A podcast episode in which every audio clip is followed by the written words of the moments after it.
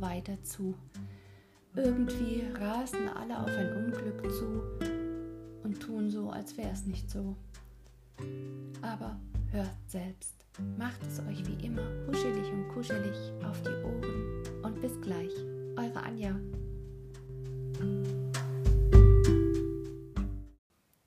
Vierzehntes Kapitel Von dem Grafen war indessen ein Brief an den Hauptmann angekommen, und zwar ein doppelter.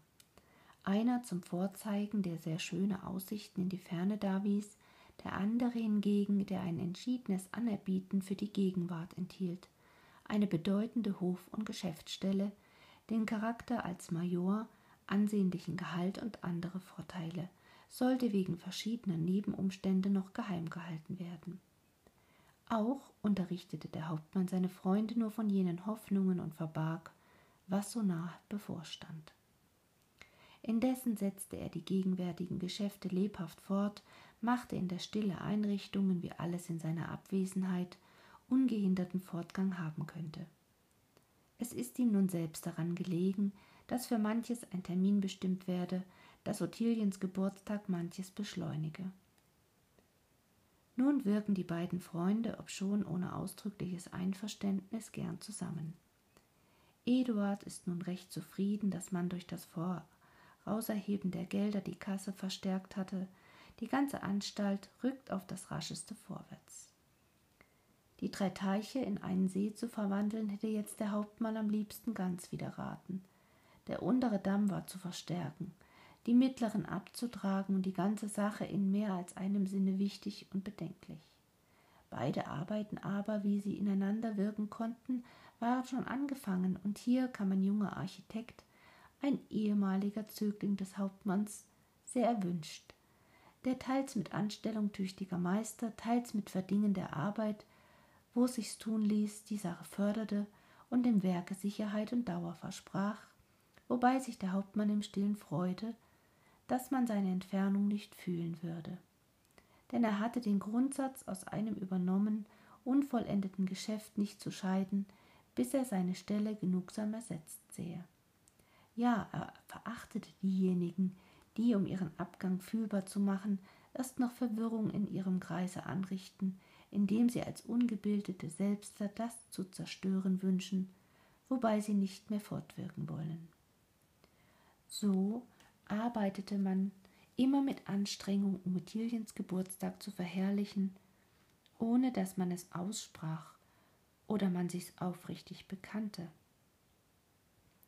Doch Charlotten obgleich neidlosen Gesinnungen, konnte es doch kein entschiedenes Fest werden. Die Jugend Ottiliens, ihre Glücksumstände, das Verhältnis zur Familie berechtigten sie nicht, als Königin eines Tages zu erscheinen, und Eduard wollte nicht davon gesprochen haben, weil alles wie von selbst entspringen, überraschen und natürlich erfreuen sollte. Alle kamen daher stillschweigend in dem Vorwande überein, als wenn an diesem Tage ohne weitere Beziehungen jenes Lusthaus gerichtet werden sollte, und bei diesem Anlass konnte man dem Volke sowie den Freunden ein Fest ankündigen. Eduards Neigung war aber grenzenlos. Wie er sich Ottilien zuzueignen begehrte, so kannte er auch kein Maß des Hingebens, Schenkens, Versprechens. Zu einigen Gaben, die er Ottilien an diesem Tage verehren wollte, hatte ihm Charlotte viel zu ärmliche Vorschläge getan. Er sprach mit seinem Kammerdiener, der seine Garderobe besorgte, und mit Handelsleuten und Modehändlern in beständigem Verhältnis blieb, dieser nicht unbekannt, sowohl mit den angenehmsten Gaben selbst als mit dem besten Art, sie zu überreichen, bestellte sogleich in der Stadt den niedlichsten Koffer mit rotem Saffian überzogen, mit Stahlnägeln beschlagen und angefüllt mit Geschenken einer solche Schale würdig. Noch einen anderen Vorschlag tat er Eduarden. Es war ein kleines Feuerwerk vorhanden, das man immer abzubrennen versäumt hatte. Dies konnte man leicht verstärken und erweitern. Eduard ergriff den Gedanken und jener versprach, für die Ausführung zu sorgen. Die Sache sollte ein Geheimnis bleiben. Der Hauptmann hatte unterdessen, je näher der Tag heranrückte, seine polizeilichen Einrichtungen getroffen, die er für so nötig hielt, wenn eine Masse Menschen zusammenberufen oder gelockt wird. Ja, sogar hatte er wegen des Bettelns und anderer Unbequemlichkeiten, wodurch die Anmut eines Festes gestört wird, durchaus Vorsorge genommen. Eduard und sein Vertrauter dagegen beschäftigten sich vorzüglich mit dem Feuerwerk.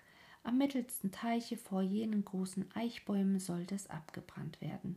Gegenüber unter den Platanen sollte die Gesellschaft sich aufhalten, um die Wirkung aus gehöriger Ferne, die Abspiegelung im Wasser und auf das Wasser selbst brennend zu schwimmen bestimmt war, mit Sicherheit und Bequemlichkeit anzuschauen. Unter einem anderen Vorwand ließ sich daher Eduard den Raum unter den Platanen von Gesträuch, Gras und Moos säubern, und nun erschien erst die Herrlichkeit des Baumwuchses sowohl an Höhe als Breite auf dem gereinigten Boden. Eduard empfand darüber die größte Freude. Er war, es war ungefähr um diese Jahreszeit, als ich sie pflanzte. Wie lange mag es her sein? sagte er zu sich selbst.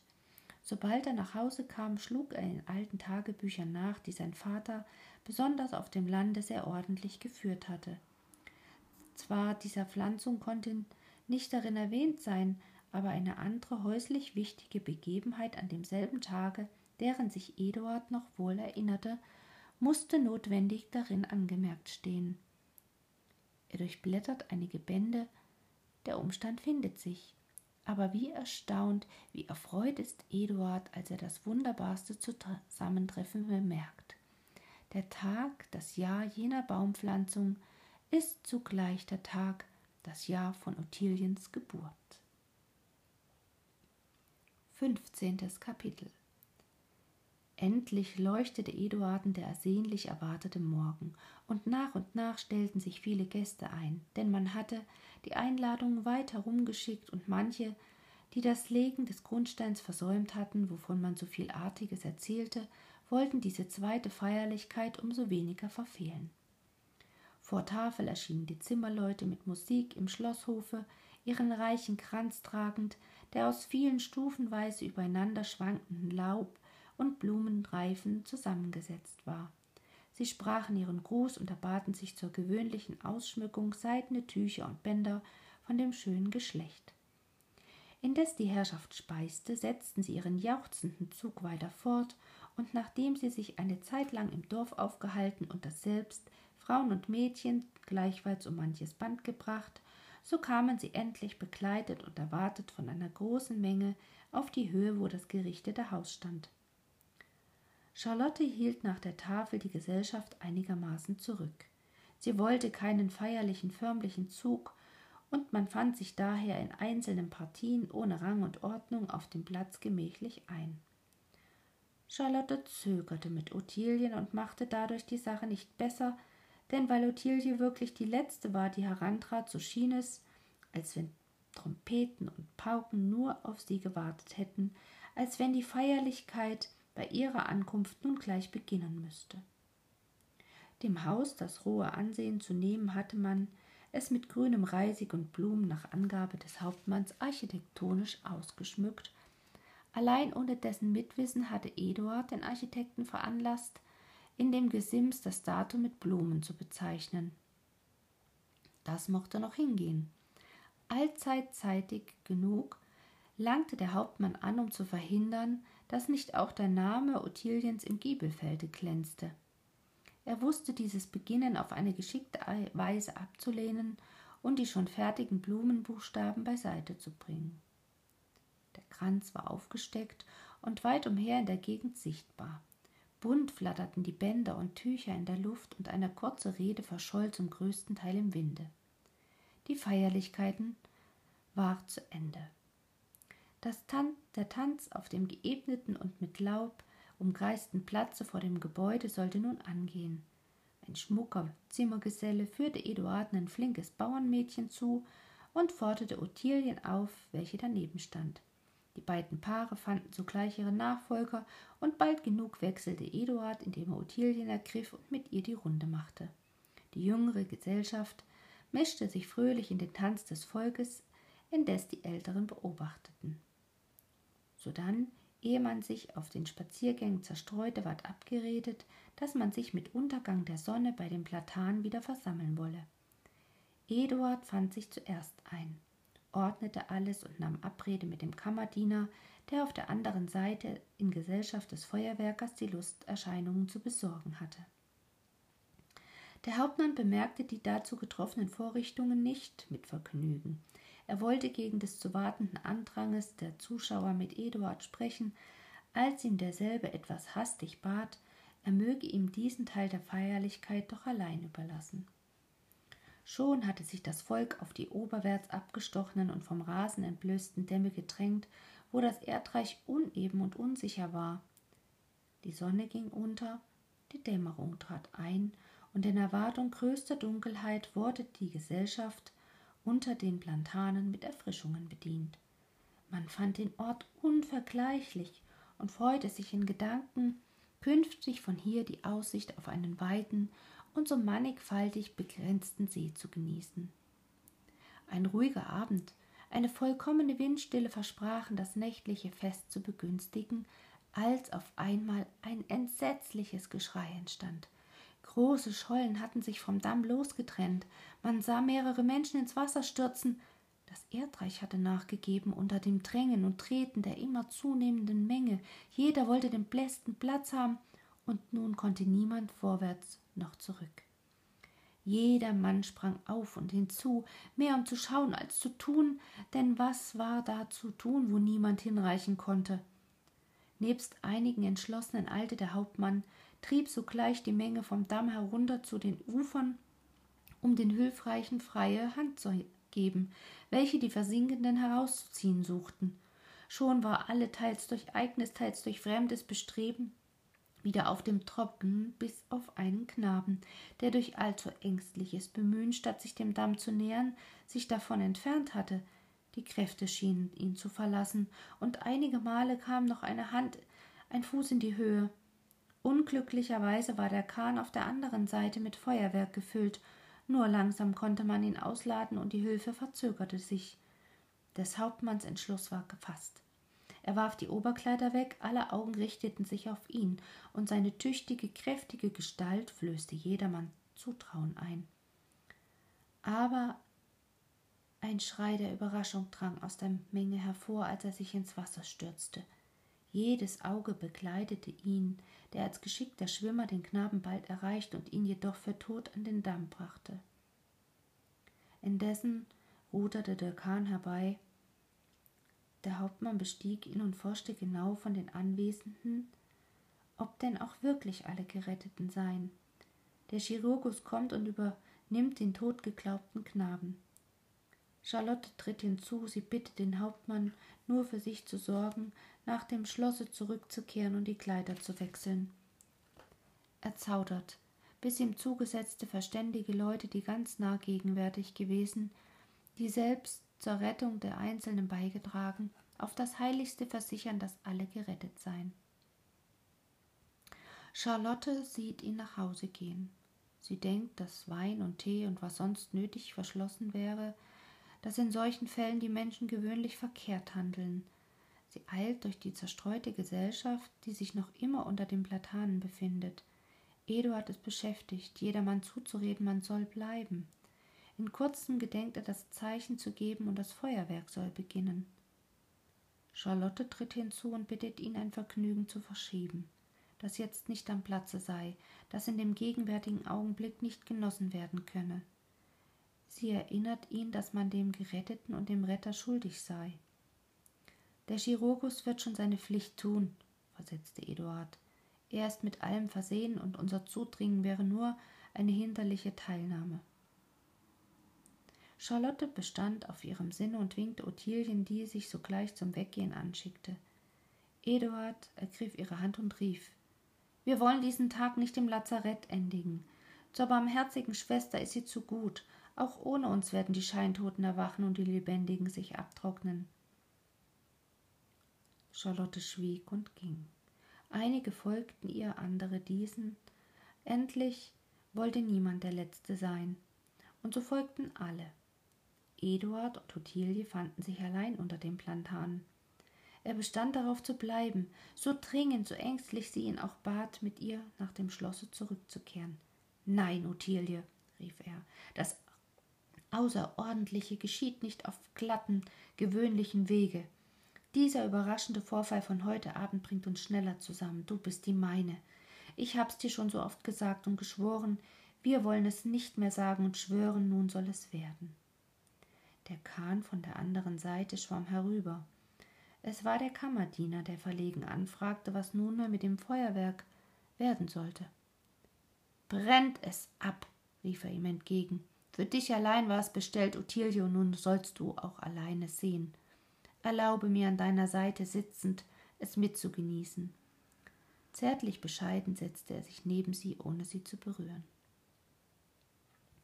Raketen rauschten auf, Kanonenschläge donnerten, Leuchtkugeln stiegen, Schwärmer schlängelten und platzten, Räder gischten, jedes erst einzeln, dann gepaart, dann alle zusammen und immer gewaltsamer hintereinander und zusammen. Eduard, dessen Busen brannte, verfolgte mit lebhaft zufriedenem Blick diese feurigen Erscheinungen. Ottiliens zartem, aufgeregten Gemüt war dieses rauschende, blitzende Entstehen und Verschwinden eher ängstlich als angenehm. Sie lehnte sich schüchtern an Eduard, dem diese Annäherung, dieses Zutrauen das volle Gefühl gab, dass sie ihm ganz angehöre. Die Nacht war kaum in ihre Rechte wieder eingetreten, als der Mond aufging und die Pfade die beiden Rückkehrenden beleuchtete. Eine Figur, den Hut in der Hand, vertrat ihnen den Weg und sprach sie um ein Almosen an, da er an diesem festlichen Tage versäumt worden sei. Der Mond schien ihm ins Gesicht, und Eduard erkannte die Züge jenes zudringlichen Bettlers. Aber so glücklich wie er war, konnte er nicht ungehalten sein, konnte es ihm nicht einfallen, dass besonders für heute das Betteln höchlich verpönt worden. Er forschte nicht lange in einer Tasche und gab ein Goldstück hin. Er hätte jeden gern glücklich gemacht, da sein Glück ohne Grenzen schien.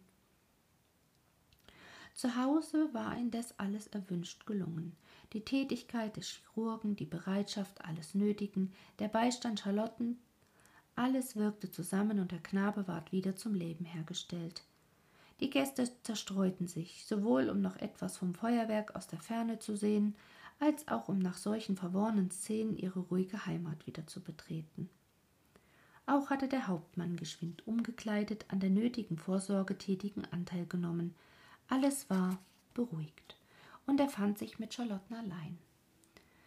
Mit zutraulicher Freundschaft erklärte er nun, dass seine Abreise nahe bevorstehe. Sie hatte diesen Abend so viel erlebt, dass die Entdeckung wenig Eindruck auf sie machte. Sie hatte gesehen, wie der Freund sich aufopferte, wie er rettete und selbst gerettet war. Diese wunderbaren Ereignisse schienen ihr eine bedeutende Zukunft, aber keine unglückliche zu weissagen. Eduard, der mit Ottilien hereintrat, wurde die bevorstehende Abreise des Hauptmanns gleichfalls angekündigte.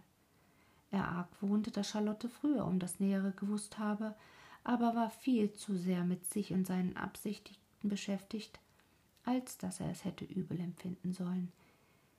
Im Gegenteil vernahm er aufmerksam und zufrieden die gute und ehrenvolle Lage, in die der Hauptmann versetzt werden solle. Unbändig drangen seine geheimen Wünsche den Begebenheiten vor.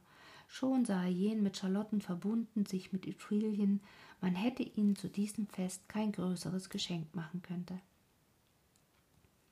Aber wie erstaunt war Ottilie, als sie auf ihr Zimmer trat und den köstlichen kleinen Koffer auf ihrem Tische fand. Sie säumte nicht, ihn zu eröffnen. Da zeigte sich alles so schön gepackt und geordnet, dass sie es nicht auseinanderzunehmen, ja kaum zu lüften wagte. Musselin, Patist, Seide, Schals und Spitzen wetteiferten an Feinheit, Zierlichkeit und Kostbarkeit. Auch war der Schmuck nicht vergessen. Sie begriff wohl die Absicht, sie mehr als einmal von Kopf bis Fuß zu kleiden. Es war aber alles so kostbar und fremd, dass sie sich's in Gedanken nicht zuzueignen getraute.